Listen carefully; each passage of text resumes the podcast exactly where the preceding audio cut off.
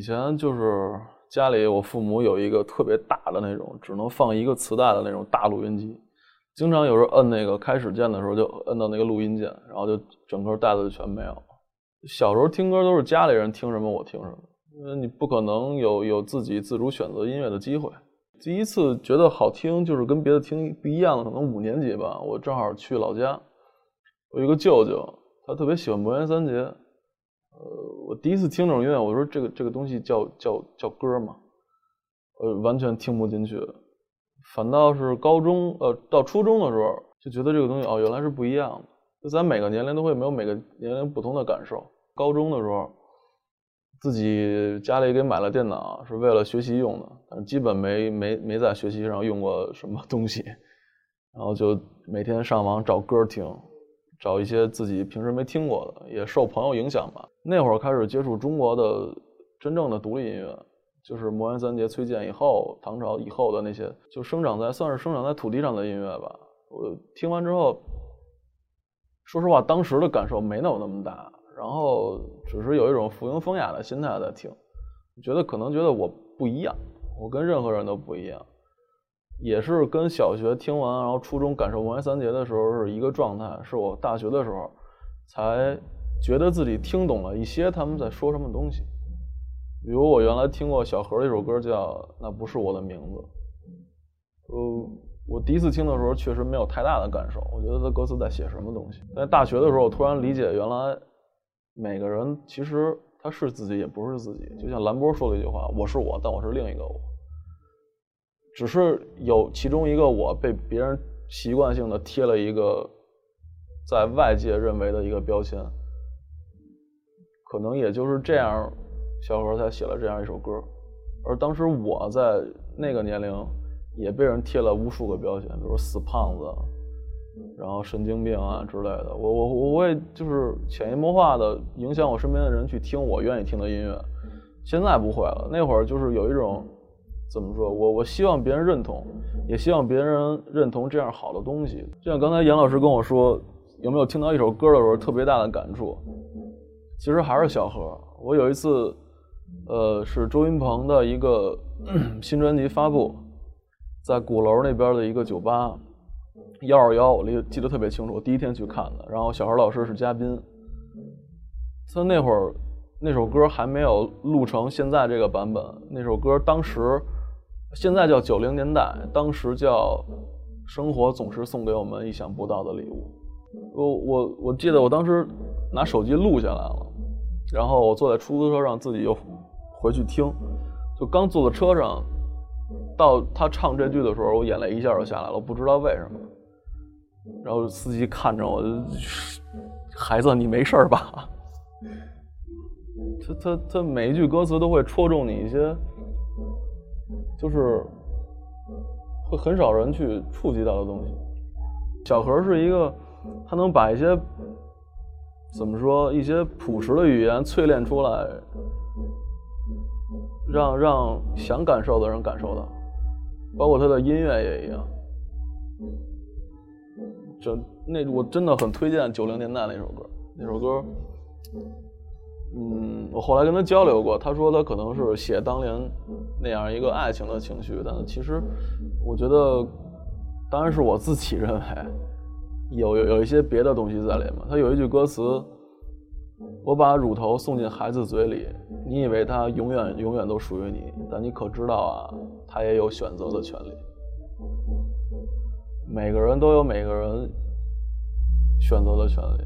你你需要自由，但自由到底是什么样的自由？看咱们节目的应该都听过崔健的歌，我觉得在推荐他的有点，我特别喜欢蓝色骨头，大家好多，嗯。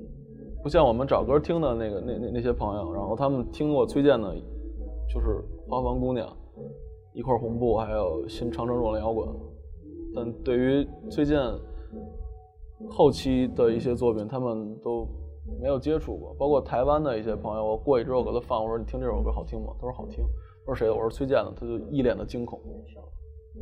就蓝色骨头，就他他会让别人有有希望在。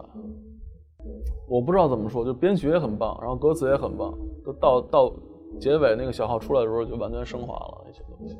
那个时间我特别喜欢大门，大学的时候，我高中听过大门，也是听不进去，我不理解。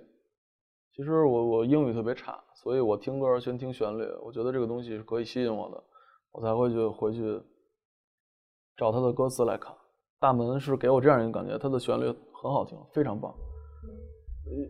可能是现今很多乐队都没法复制的那种音乐形式。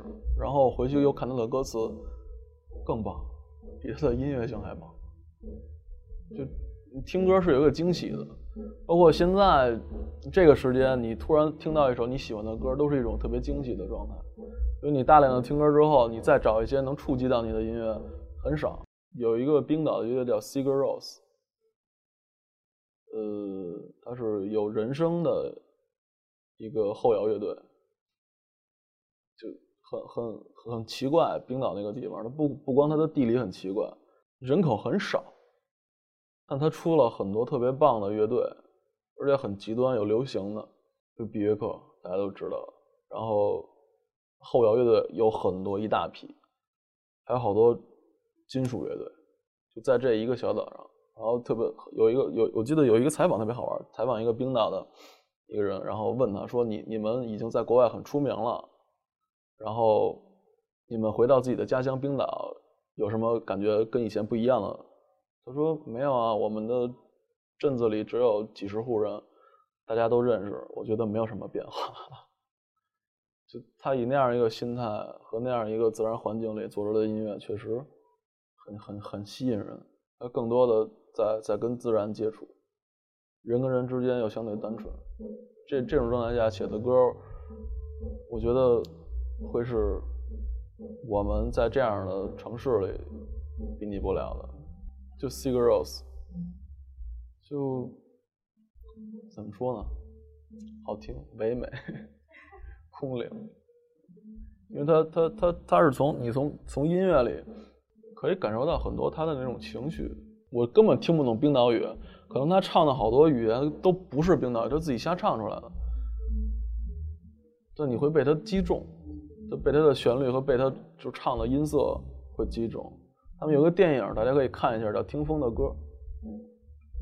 呃，那个那个电影就是讲他们已经在欧洲，在在欧美，呃，巡回了很长时间之后，回到自己家乡做的一系列免费的演出。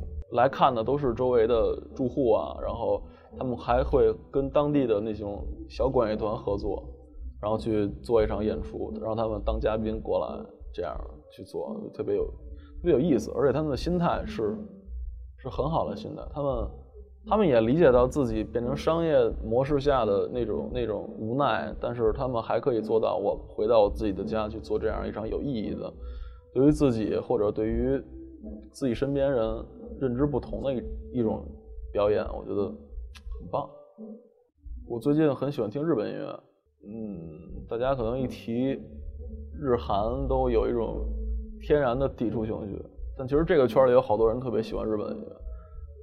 有一个乐队叫 Doggy Style，就可能名字有点粗俗。他他他那个 Dog Doggy 是是三个 G，他是一个日本的有一个解散的一个一个雷鬼乐队，他有张专辑。日日本的，我看不懂，但是我很很很喜欢，也在托朋友在在日本帮我找。他每一首歌都是基于雷鬼的风格，又有不同的诠释。一张专辑的每首歌都是雷鬼，但风格又都不同，就很棒。嗯，完全就可以融入到音乐里，被它带动起来。这样的音乐其实比你去认知它的意义要深得多。很多人去把。把听歌变成一种意义，那是你听完之后的意义，而不是你非要去听这首歌的时候在里边找意义。这这是两种概念。你你你是要获得的人，而你不是一个自己想要寻求获得的人。听歌首先就是让自己听觉上有快乐，有快感，不能说快乐，也有悲伤的时候，就是有快感。你丧失了这个快感去。拿它标榜自己，或者给自己贴一个什么什么样的标签，抬高自己，贬低别人，这样的行为，我觉得大可不必。中国有两亿人听凤凰传奇，你能说它不好吗？也许你认为它不好，但那两亿人确实从中得到了快乐，而且比你听那些你认为高大上的音乐得到的快乐更多。我我一直没有想，没有想过有一天，我我我有一个理想，就是可能有一天我可以用音乐养活自己。突然有一天真的养活自己的时候，发现他确实从中少了很多他当年作为爱好的那些乐趣，他变成了一个职业，你就会每天为他奔波，用它去维生，你不能停止它，但你从它里边可以汲取的那些乐趣就减少了好多，而且你 在这个环境里，你接触的人事物基本都是。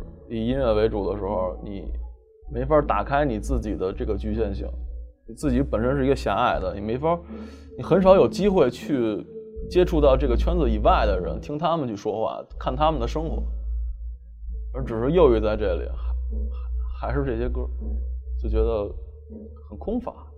我到现在都觉得我自己做音乐就是半职业，我我不想把它全部变成职业去做，因为。会有一些更身不由己的东西出现，我不太想被这样的一种本身我自己很热爱的东西束缚。我想玩音乐，不想被音乐玩。